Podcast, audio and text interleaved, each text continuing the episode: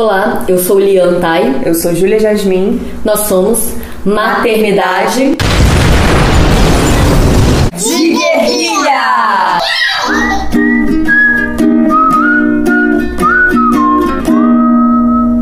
Oi, gente. Oi, gente. Hoje nós vamos falar sobre superexposição de crianças. Hoje em dia que a gente está numa, numa era tecnológica em que a gente se expõe tanto né, na internet, em mídias sociais, em que todos nós temos recursos para nos expor tanto, o quanto a gente não acaba expondo também as nossas crianças e o quanto isso é prejudicial para elas, o quanto isso é nocivo para elas. Talvez falte um pouco de questionamento nas nossas práticas. Quanto também para a gente não é prejudicial essa superexposição, a gente vem questionando, né? O quanto a gente é, entrega todos os dados, como essas informações sobre a gente podem ser usadas, né? Até com vieses políticos e, e, quando a gente fala de crianças que não têm a oportunidade de escolher se querem essa exposição ou não, já que elas ainda não respondem, né, quando nascem, quanto prejudicial isso pode ser para elas, não só agora, mas no futuro, que a gente nunca sabe que, que, qual é o próximo caminho, né, da tecnologia chegando, inteligência artificial, enfim. Eu lembro que um dia eu e a Júlia estávamos conversando sobre maternidade de guerrilha, como o Instagram estava boicotando a gente. E a gente começou a falar sobre como, como fugir desse controle. E aí eu olhei para a Júlia e falei: "Nossa, a gente está vivendo naquele futuro distópico. A gente está falando sobre como fugir ao controle da nossa comunicação, né, que está em tudo".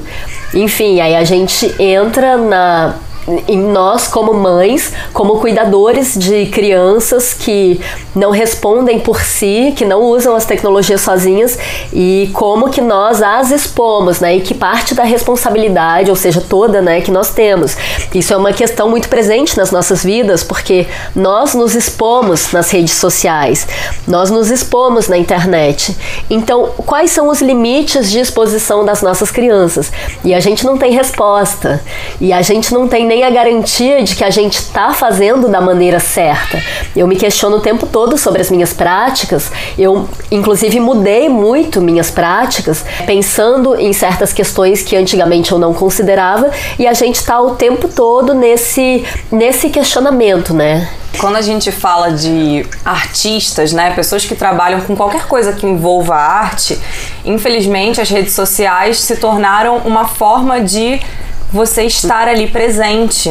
É uma forma de trabalho, uma forma de. Claro que não é necessariamente por ali que você vai conseguir um trabalho, mas é uma forma de você expor o que você faz, de você ser visto, de você ser conhecido, de você é, colocar ali as suas produções também. E o quanto isso se mistura com a vida pessoal, expondo a sua rotina, expondo hábitos que na verdade não. Com, o quão seguro seria expor toda a sua vida numa, numa rede social também, né?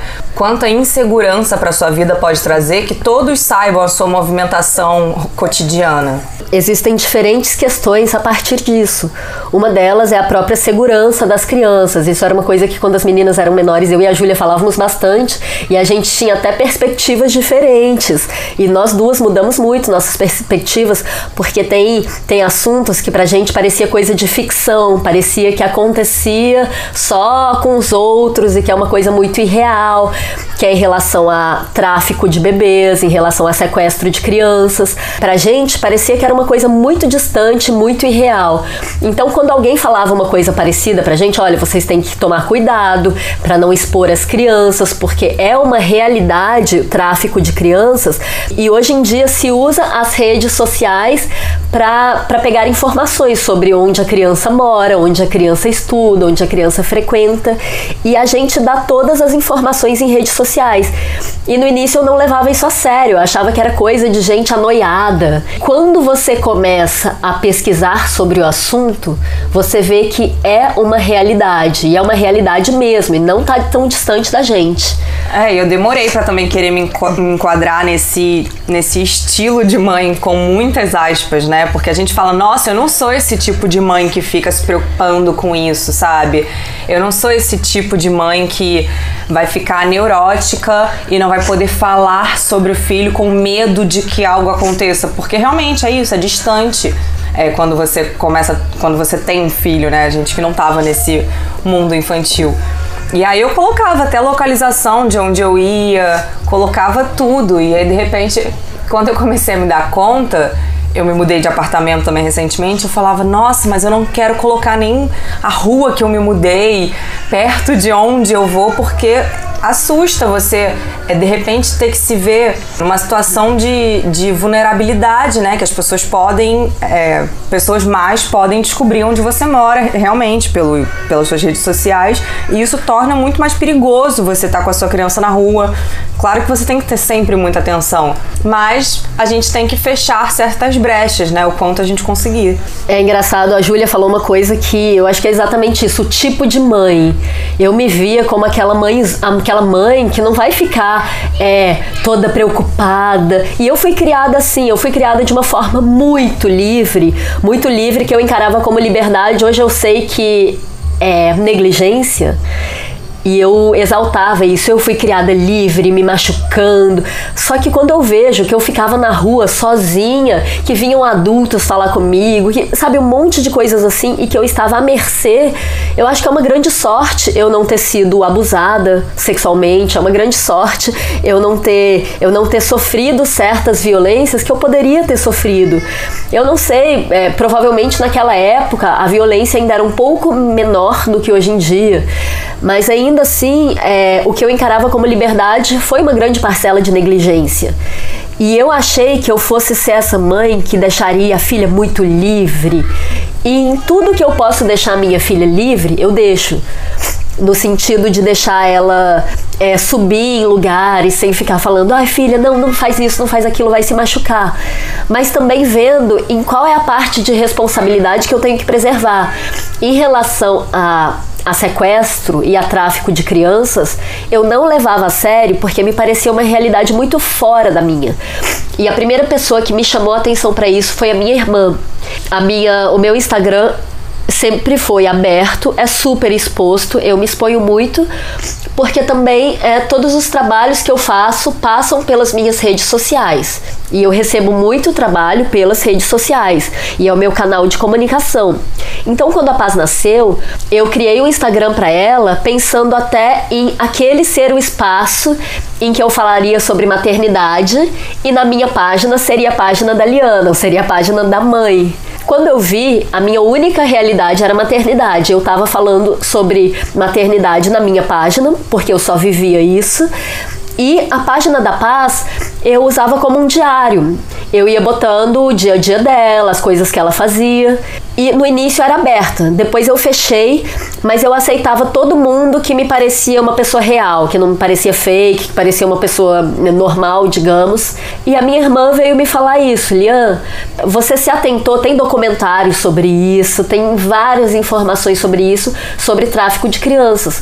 E eu achei que ela estava exagerando, que era uma noia, e fui deixando aquilo, só que aquela informação ficou para mim.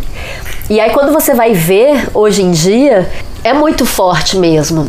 É engraçado como assim, eu quando eu cheguei no Rio, que já era adulta, tinha 23 anos, olhando para trás que eu me dei conta de que já tentaram me traficar e já tentaram me prostituir. Não te falei isso? A Júlia me olhou com uma cara, vou contar essa história depois para A Júlia me olhou com uma cara, achei que ela já conhecesse essa história. Mas eu cheguei ao Rio com 23 anos e eu não entendi na época o que estava acontecendo e anos depois que eu fui entender, tentaram me traficar e tentaram me prostituir. E eu era adulta me considerava super informada e tudo. Imagina a gente com as nossas crianças, então não são realidades tão distantes. Na minha infância, a gente foi criado com muita liberdade. Meus pais viajavam para cidades pequenas, que tinham muito mato, que dava pra gente ter uma liberdade muito grande. E claro que o meu conceito de infância tá muito ligado a isso, né? A minha forma de ser criado muito livre. E agora que eu tenho filho, eu eu fico muito preocupada em manter essa liberdade mas é claro que de acordo com que a gente vai se antenando nessas questões, né, de tráfico de crianças, de abusos, de formas de violência, né, contra a criança, a gente vai a gente vai limitando. Eu vou limitando também certas coisas que eu me sentia muito livre né, em deixar minha filha, em tá até em, em, questões de expor ela na internet, hoje em dia eu não tenho mais essa liberdade. Eu passei por um momento, na verdade, que assim que eu descobri é, essa problemática da, da superexposição, eu comecei na verdade, não querer postar absolutamente mais nada sobre ela com medo de, assim, eu não entendi o conceito ainda, sabe? E eu entendo que eu precisei de um momento para entender o quanto eu poderia expor sem de fato sem de fato colocar nossa vida em risco. E é claro que nunca tem a resposta disso, né? É muito difícil esse limite entre a liberdade da gente principalmente com mídias sociais, assim, qual é a nossa liberdade de expor saudável e o que seria o que seria perigoso da gente expor, né? E tem claro que algumas noções que eu que eu descobri que é a questão do da nudez, da criança, a gente acha que criança pode estar pelada porque não tem a sexualização. Claro que para mim não tem, mas para a sociedade é totalmente diferente. E eu fui descobrindo isso, eu fui ficando com muito medo.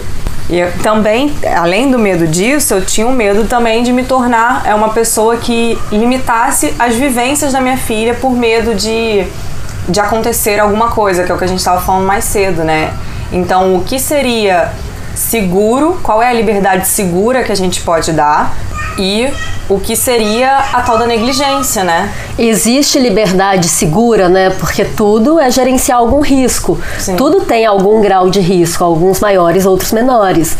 Então, assim, a gente, a gente ter o nosso custo, a gente saber o quanto a, gente cede, o quanto não, o quanto a gente arrisca, são as nossas escolhas. A questão da nudez é uma questão que, eu, que sempre foi uma questão para mim, para Júlia, porque no início a gente não via problema em deixar as meninas peladas na praia, por exemplo, porque pra gente elas eram bebês como que vai ver malícia em bebês pelados? E a gente tinha uma coisa de criar as crianças é, sem vergonha dos seus corpos. Então, é, deixando elas nuas. E me incomodava muito que de vez em quando aparecia alguém falando: ah, bota uma roupa nessa criança. Eu me sentia super invadida. Ainda me sinto, né, se falarem, porque eu sei que muitas vezes é por uma questão moral. Mas aí tem o outro ponto que eu comecei a descobrir essa pornografia infantil que é muito forte e que com a internet é poderosíssima e movimenta bilhões em dinheiro. Então, quando a gente começa a descobrir que existem redes super poderosas de pornografia infantil e que usam essas fotos é, inocentes de crianças e que vendem por muito dinheiro, não só isso, às vezes com cuidadores que, que fazem, é, fazem vídeos, são contratados para isso, né? aliás, recebem dinheiro para isso, para fazer vídeo mostrando parte íntima da criança, ou a foto que a gente expõe na internet achando que não tem malícia nenhuma para algumas pessoas tem e tem gente ganhando muito dinheiro com isso. Então, quando eu comecei a descobrir que existem essas redes de pornografia infantil, inclusive a página da Paz antes tinha várias fotos dela pelada, já teve foto que foi denunciada e na época eu achei um absurdo, porque eu achava, ué, as pessoas estão vendo maldade nisso, mas por mais que a gente não veja, tem gente que vê, tem gente que ganha dinheiro com isso e tem gente que se masturba com isso. Então, assim, eu não quero a minha filha nua na internet, mas eu e a Júlia ainda temos certas questões. Por exemplo, outro dia, uma foto dela com a Isis na praia foi censurada, a Isis estava de sunguinha, só que estava aparecendo os mamilos. E a gente ainda fica assim, ué, mas tem que cobrir mamilo de criança mesmo? Então, assim, são questões que a gente não tem respostas, mas que a gente sabe que existem conhecidas nossas que, que cobrem os mamilos das crianças também. É, colocam tarjas em cima. E isso é uma questão muito forte, porque com essa liberdade que fui criada, incluía a nossa liberdade corporal, né? Da gente não ter que ficar o tempo todo coberta. E eu era uma menina que me vestia também muito como menino na infância. Então, para mim era normal andar só de bermuda e com a parte sem nada na parte de cima até quase 10 anos de idade. É, então, descobrir esse mundo realmente é um choque. Eu acho que tem uma dificuldade de aceitar uma parte, porque eu, não é a minha realidade. E tem a, tem a dificuldade de, também de acreditar até um certo ponto, né? Acho que hoje em dia a gente vai pesquisando e aos poucos a gente vai acreditando realmente existe um mundo é, muito mal no qual a gente não consegue proteger, né? 100% nossas crianças, só que a gente tem formas também de resguardá-las um pouco mais, né? E esse limite entre o quanto eu posso resguardar minha filha sem atingir a liberdade corporal dela, a noção dela, né, de do próprio corpo, que ela não precisa se envergonhar do próprio corpo, mas que certas partes são para serem cobertas. Eu acho que é muito delicado esse assunto, ainda mais para mim que sempre tive essa vontade de ser muito livre corporalmente sabe? Então, é, o que, que é moralismo, o que, que de fato é uma proteção, quais são os conceitos e como a gente pode passar esses conceitos para as nossas crianças. E para isso eu preciso buscar informações de profissionais que trabalhem com isso, porque eu acho que a gente não tem noção do, do, potencial dessas pessoas de venderem as fotos dos nossos filhos. A gente realmente não tem ideia, sabe? Da tal da Deep Web, a gente não, eu não sei o que acontece, sabe? Então eu preciso realmente de é, colher informações de pessoas que trabalhem com isso e também colocar os meus conceitos, né? O que é moralismo, o que é de fato proteção, mas a resposta mesmo.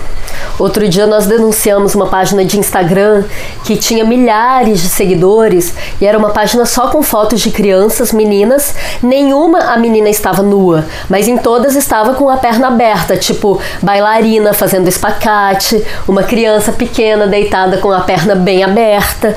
Todas eram o mesmo tipo de pose, só que todas estavam vestidas com milhares de seguidores. Era óbvio que era pornografia, mas por estar vestida não foi identificado imediatamente. E aí nós, mães, denunciamos em massa e a página caiu. Então, assim, qual que é o risco de a nossa filha estar tá fazendo um espacate, tá fazendo uma dança, tá deitada no chão com a perna para cima, a gente tirar uma foto, botar na internet e os caras estarem se masturbando com ela? É um risco muito grande. Então, assim, isso que parecia para mim uma história de outro mundo, não, imagina, não tem maldade nenhuma nisso. É, conhecendo é, essa, essa indústria que existe hoje em dia, eu já tenho muito mais cuidado.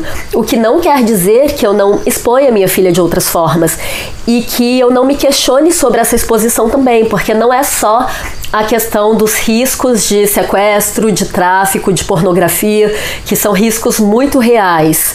É, existe também um questionamento sobre as crianças autorizam e quando elas tiverem consciência, elas vão vão curtir, vão aprovar essa narrativa que criamos sobre elas publicamente. Então assim, a Paz, ela tem uma página de Instagram que hoje é super fechada. Eu não conheço, eu não aceito ninguém que eu ou um parente muito próximo, o pai dela, sei lá, é, não conheça pessoalmente, fisicamente. Então eu excluí todo, eu fiz uma grande limpa, já era fechada, mas eu fiz uma grande limpa, tirei todo mundo que a gente não conhecia pessoalmente e, e não aceito praticamente ninguém. Mas ainda assim eu uso como um arquivo, um álbum de fotos dela. Mas existe essa questão: é, a criança vai aprovar essa narrativa que é criada sobre ela? O quanto isso não interfere psicologicamente? São questões que a gente não tinha antigamente e que com a internet, nós que, fomos, nós que vimos a internet se desenvolver, é, a gente tem que começar a pensar, né, a projetar o futuro dessas crianças e o quão nocivas podem ser essas narrativas que a gente cria. E quando eu tô com a Isis, muitas vezes ela se veste de uma forma muito unissex, né? As roupas dela não são rosas, é, tem vestidos, mas também tem shorts, tem blusas de todos os tipos, cores, formas e tamanhos. E eu percebo quando ela tá vestida de uma forma que não reconhecem ela como uma menina, eu me sinto mais segura. Infelizmente, essa insegurança em torno do gênero feminino e do que projetam em cima disso e da pedofilia como tendo a menina como muito alvo, né? Tendo o gênero feminino como muito alvo da pedofilia. É, infelizmente, eu me sinto um pouco mais segura quando a gente está num lugar que eu me sinto observada e as pessoas acham que ela é um menino. E isso é uma loucura da gente pensar, né? Porque desde pequena ela é tratada de forma diferente quando ela tá com uma roupa que ela é totalmente é, é, reconhecida como menina ou quando confundem ela como um menino. E aí outra questão é que hoje em dia todo mundo acha que tem que ser influencer. Todo mundo acha que tem que ser influencer. As pessoas não precisam ser influencer, mas acham que para existir no mundo, para ter algum valor, precisa ser influencer. Mesmo não tendo nada para falar, mesmo não tendo, enfim, nada para falar mesmo. E as pessoas passam isso para as crianças. Então, quantos cuidadores estão expondo, super expondo crianças na rede, esperando que elas ser, sejam influencers? É, eu tava com a Lian outro dia e a gente tava conversando sobre criança trabalhar como modelo também, né? Que ela tem ela vive nesse mundo da moda, né? Ela é modelo. Algumas vezes a Paz foi chamada para trabalhar, que ela pode contar melhor como foi a experiência. E algumas vezes a Isis acabou se interessando em fazer algumas fotos junto com a Paz. E aí surgiu esse assunto, né, do quanto seria de como a gente se coloca né, das nossas filhas fazendo foto para uma marca de roupa. Eu tenho muitas questões em relação a isso, porque eu, eu tenho muito medo, eu não conheço tão bem esse mundo, mas eu vivia no mundo do balé e eu sei que é uma. Quando a gente fala de corpo, de estética, existe uma rejeição muito grande e a forma como a rejeição é colocada em cima do seu corpo, para mim, pelo menos, era muito, dolor, é, era muito doloroso. Você é rejeitado por pelo seu peso, você é rejeitado pelo que você é, por você não atender a uma expectativa, né, do que eles querem naquele momento, de corpo, de atitude, de cara. E é muito era muito delicado para mim isso. E o pai da Isis, uma vez, ele tem um amigo que é fotógrafo e que fotografa gente, né, para todo mundo da moda. E ele pensou em colocar a Isis para fazer umas fotos com um amigo dele, porque assim ela poderia talvez ser chamada para um trabalho.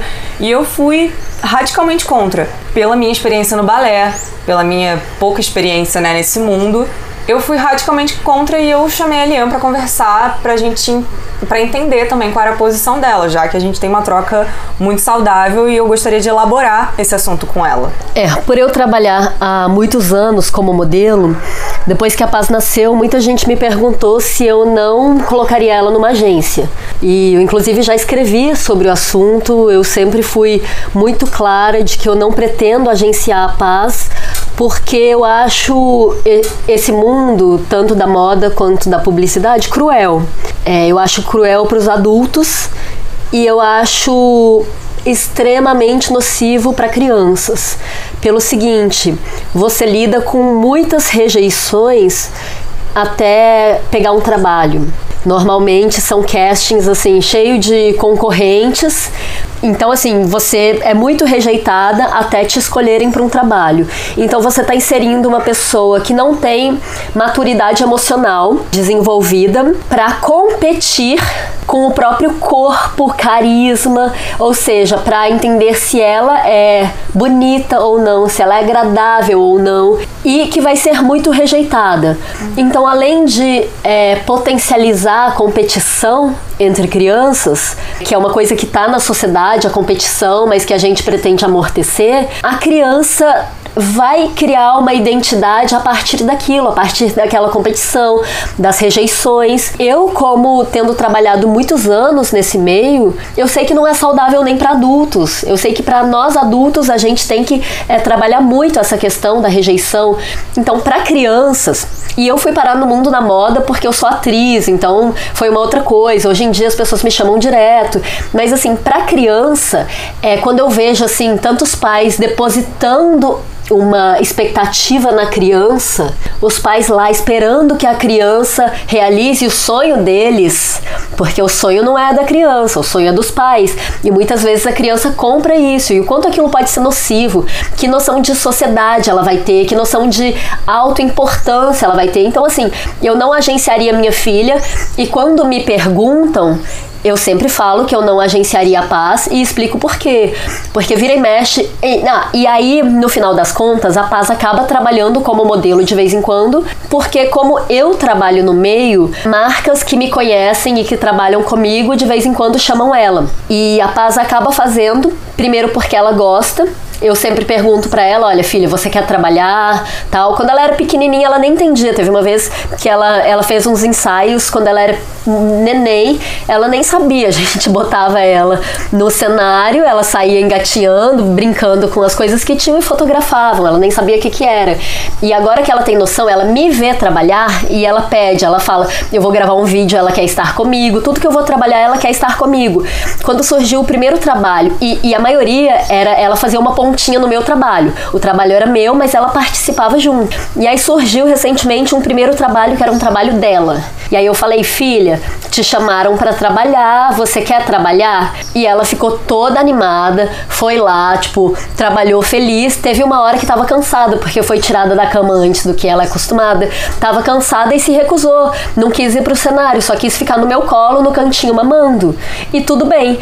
E aí depois parou de trabalhar quando quis. Depois do almoço ela voltou a ficar animada, ficou lá cantando, fazendo as coisas que ela gostava enquanto fotografavam ela. A equipe sabe o que é trabalhar com criança. Sabe que tem hora que a criança não vai trabalhar e pronto, porque existe coisa mais chata do que os pais lá. Você tem que fazer, vai para lá. A criança não tem que nada, a criança não tem que trabalhar, a criança não tem que trabalhar, não é obrigação dela. Então eu acho que isso gera uma expectativa de que a criança tenha comportamentos que não são de criança, porque criança não tem que trabalhar, que são é, frustrantes e nocivas para criança. Uma vez, num trabalho meu, eu estava conversando com a equipe, com uma fotógrafa, e começamos a falar sobre infância. Começamos a falar sobre criança. Eu falei, olha, eu não confio em quem não gosta de criança. E aí já surgiu aquela coisa adultocêntrica, ah, mas eu não gosto de criança, eu não gosto de criança, algumas pessoas. E a fotógrafa falou, olha, depende é, por quanto tempo eu tenho que ficar com ela, se eu tenho que fotografá-la, se ela colabora. E eu falei, escuta, mas criança não tem que ser profissional. Então essa expectativa que profissionais têm sobre criança é muito irreal para começar.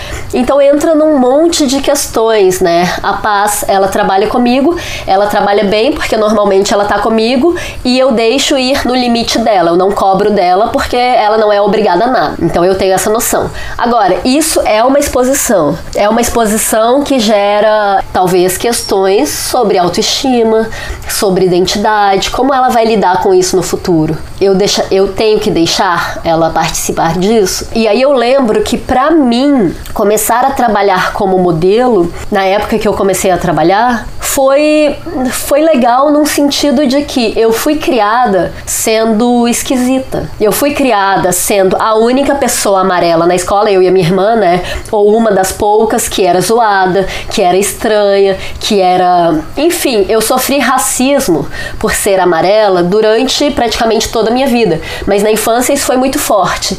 Então eu vejo como uma afirmação de que eu posso existir ao trabalhar na moda. Então eu comecei a encarar isso como uma resistência também.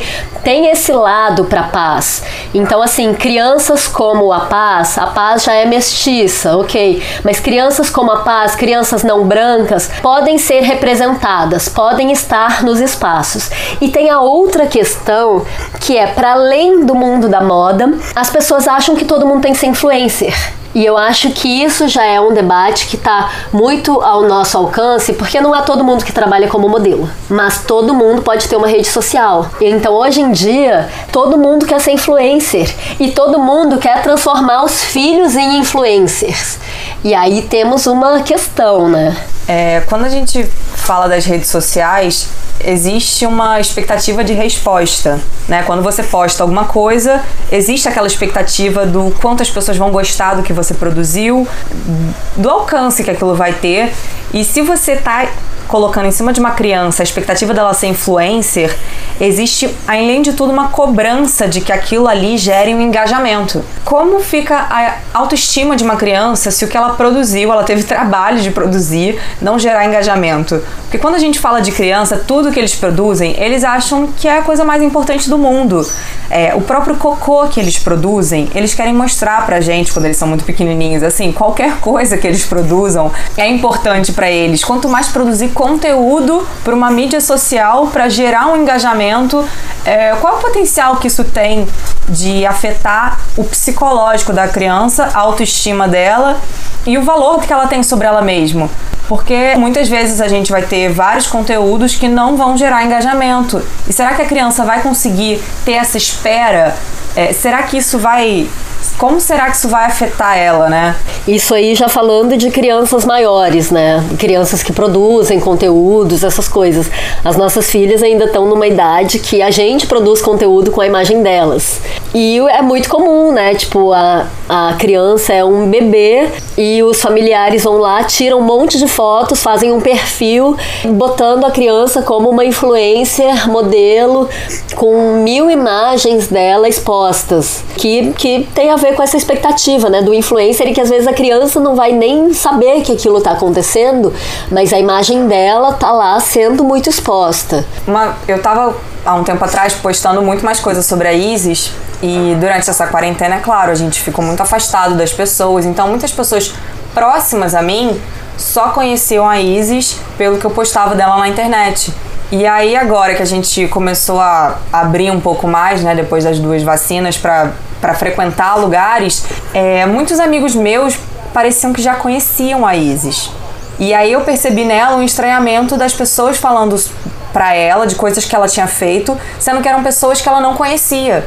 Então, qual o quanto afeta ela, né, que as pessoas que ela nunca viu na vida saibam coisas que ela fez no ambiente privado dela, né, que para ela poderia ser coisas particulares. Eu não sei o que, que ela considera publicável, né? Aquilo que a gente falou, a gente não tem uma aprovação da, do que ela considera publicável.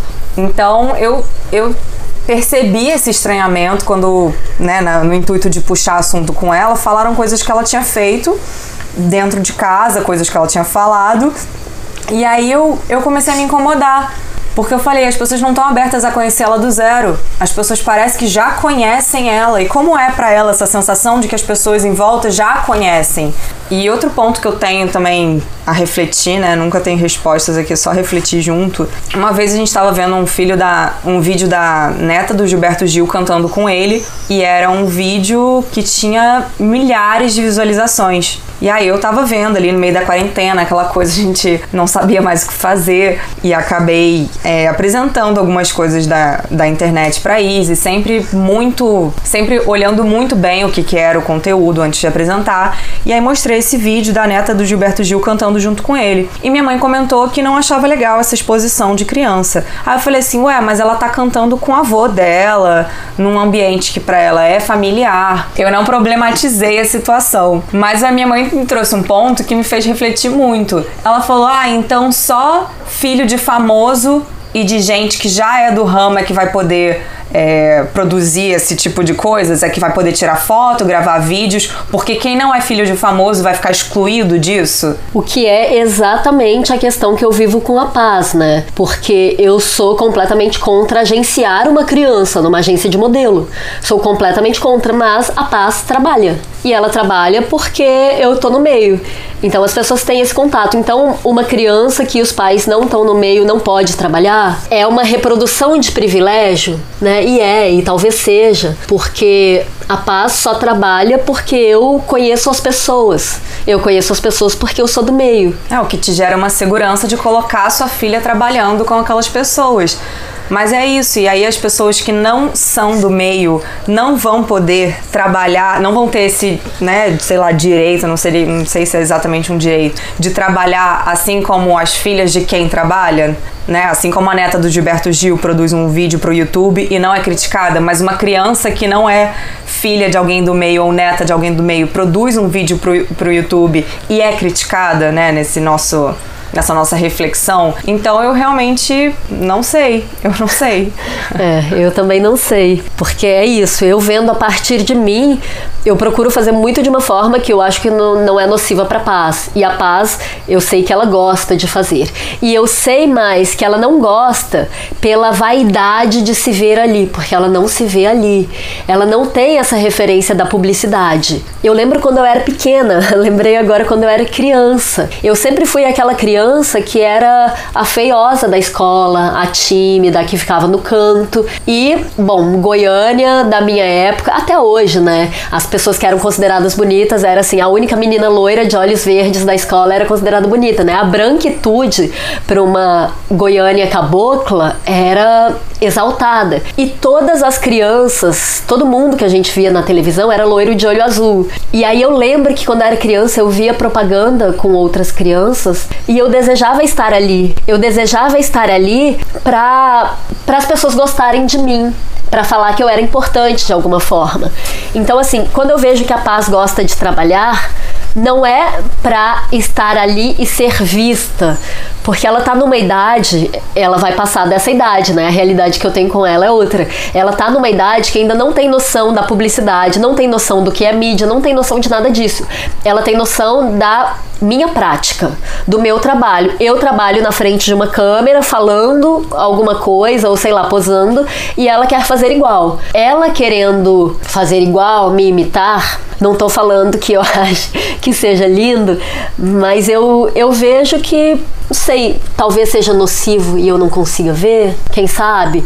Mas assim, eu vejo que ela tá se divertindo, eu vejo que ela tá que quando ela se cansa e quer sair dali para sair correndo brincar ou para mamar, eu paro e dou mamar para ela e fico o tempo que for.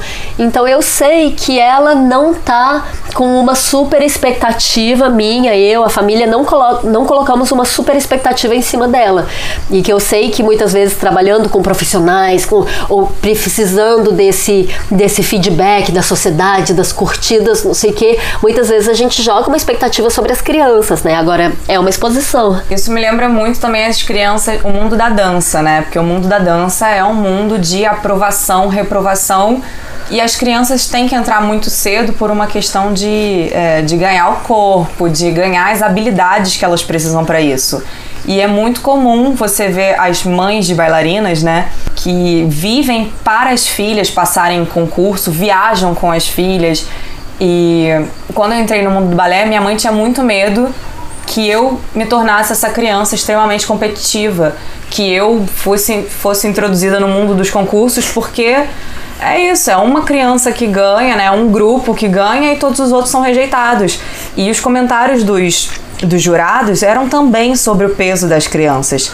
Eu lembro, depois eu virei professora e, e eu lembro de ver os comentários, né? E eu falava, cara, era isso que minha mãe tinha medo que eu, sei lá, que eu sofresse, né? Com a aprovação do próprio corpo físico, que leva a vários distúrbios alimentares, não só no mundo do balé, mas no mundo da moda, que a gente sabe que quando a gente fala sobre corpo, sobre o corpo, sobre a beleza e sobre esse padrão que a gente coloca, né? Essa, essa aprovação sobre a imagem, principalmente, ela traz valores é, muito, muito doentios da sociedade né? Um, um padrão de beleza que a gente sabe o quanto é nocivo para os adultos. Imagina isso colocado sobre as crianças, né? Sobre a, a, desenvoltura das crianças ou sobre a habilidade dela de dançar, é, ou num esporte que a gente sabe que muitas crianças são levadas ao limite. É, o quanto isso é saudável, o quanto a gente colocar os nossos filhos nessa competição entre eles, né? Nessa superexposição não só da internet, mas para mim uma criança que é colocada muito cedo no balé para concorrer em concursos também é super exposta,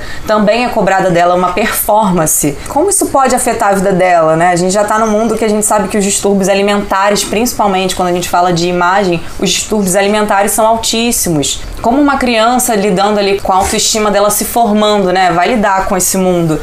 Então são preocupações que eu tenho também muito grandes. Eu acho que uma coisa de reproduzir o que os pais fazem é natural para acho que é, reproduzir o que os pais fazem eu acho natural assim como eu vejo minha filha brincando de ser mãe da boneca dela eu acho que ela tá reproduzindo o que eu faço com ela Agora, quando a gente coloca num meio de trabalho, de remuneração e de trabalhar com equipes profissionais, eu realmente tenho muita preocupação porque eu não sei o que isso pode provocar. E tem a outra questão que é a questão financeira.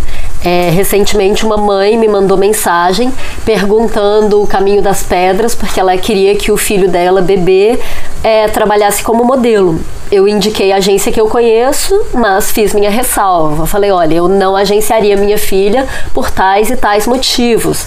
Não sei se isso chegou a pesar para ela, mas ela me falou que isso era pro, pro dinheiro ajudar a pagar a escolinha dele. Eu entendo que as pessoas têm questões financeiras e que não é fácil pagar uma escolinha. As nossas filhas ainda não estão na escola, mas eu não consigo nem imaginar como vai ser ter que pagar especialmente uma escola em que eu acredite, porque pelo que eu vi ela passou da idade para ser sorteada nas escolas públicas que eu queria. Então assim, eu não sei nem como vai ser pagar Mas eu sei assim que a minha filha não tem responsabilidade de trabalhar para pagar a escola dela. Olha o peso de uma criança ter que dar conta financeiramente de contribuir em casa. Então, isso é uma coisa que eu acho que tem que ficar muito claro. A gente pode passar por muita dificuldade, mas a criança não pode ter a responsabilidade de contribuir com o trabalho para contribuir financeiramente em casa. Isso eu acho uma questão. A Paz, ela faz os trabalhinhos dela. Até hoje, ela só fez um trabalho que foi um trabalho só dela, não meu, que foi remunerado. O dinheirinho dela fica escondido na minha poupança e eu tô esperando ter um tempo para ir pro banco abrir uma poupança dela, porque eu não quero mexer em um centavo do que ela ganha, porque senão eu vou estar tá explorando a minha filha. Então, assim, quando eu faço algum trabalho como influencer, né, essa coisa de quem tem algum número de seguidores, aí, enfim, tem que divulgar alguma coisa, quando eu faço algum trabalho assim que inclua ela, eu faço questão de dividir. Então, eu eu tô contribuindo com a minha rede social como influencer, eu tô participando como modelo, ela tá participando como modelo, outra pessoa tá participando como fotógrafo. Eu divido certinho a porcentagem dela, então ela pode fazer uma ponta no meu trabalho, mas tem a porcentagem dela que vai ficar guardada na poupança dela. A questão da criança não ter a responsabilidade nem de é, cumprir com essas expectativas de imagem, de comportamento e financeiras tem que ser claras pra gente, porque é, imagina uma criança ter que crescer com o peso de pagar a própria escola. A Paz é uma criança que eu, eu digo que ela vive como rica, porque ela tem muitos recebidos. E eu acho engraçado, porque é, ela não sabe de onde vêm as coisas, ela não sabe da minha atividade em rede social, mas sempre aparece pacote em casa para ela. Como vai ser isso no futuro para ela? Eu não sei. Eu tô fazendo da melhor forma? Eu tô super expondo a minha filha? Eu realmente não sei. Mas eu acredito que a gente tem que pensar nessas questões, que a gente tem que levar em consideração e que a, o bem-estar das crianças tem que estar em primeiro lugar. É, eu acho que ou sendo como influencer ou sendo como bailarina, a gente sempre tem que olhar a vontade da criança. A Isis, eu também uma vez fui fazer umas fotos e ela quis entrar. E aí a marca já tinha contado com isso, então tinha coisas infantis para ela. E ela adorou ela falou que estava no trabalho da mamãe. Às vezes a gente vai gravar vídeo e ela quer gravar comigo. Hoje a gente gravando esse episódio, ela queria porque queria entrar no trabalho da mamãe, falando, ela não veio mamar, ela veio falando que ia trabalhar. Eu, quando eu vejo que é uma vontade dela, eu considero que tudo bem, se é uma vontade dela estar ali, tá tudo bem. Agora no balé eu também via isso. Às vezes eu vejo que a criança não gosta. E eu, por mais que eu fosse professora, é, por mais que eu fosse professora, principalmente por ser professora, eu olhava o lado da criança eu falava, realmente, acho que agora talvez não seja a hora, ou a criança é muito nova, ou a criança não tem vontade. E eu acho que considerar a vontade da criança e o bem-estar dela, aonde ela está, que não seja forçado ela cumprir é, nem uma questão de de trabalhar é, na internet ou trabalhar ou estar fazendo um esporte para se desenvolver, né, e ter uma carreira no esporte, porque as carreiras no, no esporte começam muito cedo, por isso que eu penso muito como um trabalho para a criança. Eu acho que a gente tem que considerar sempre o bem-estar da criança. A Paz, ela gosta de participar tudo comigo. Eu falo, filha, agora vai lá, eu vou fazer um vídeo. Ela não aceita porque ela quer estar junto. Tanto é que eu faço vídeos de poemas pro Islã das Minas. Teve uma vez que ela aprendeu uns pedaços do poema porque ela queria participar.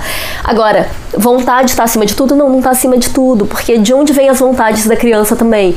Eu vejo assim quantas meninas sonhando em ser modelo, sonhando em ser atriz, não pelo ofício, que eu acho muito legal criança fazer teatro. Eu acho muito legal todo mundo fazer teatro. O teatro para mim mudou muito a minha vida e eu acho que é bom para todo mundo. Agora, crianças querendo aparecer na televisão, crianças querendo ser famosas. Muita gente chega para Paz e fala: "Paz, você é famosa". Eu fico assim: "Não coloque isso como um valor para ela. Gente que fala, paz, você tá rica, né? Não coloque riqueza e fama como um valor para minha filha. A paz ainda não sabe o que é isso.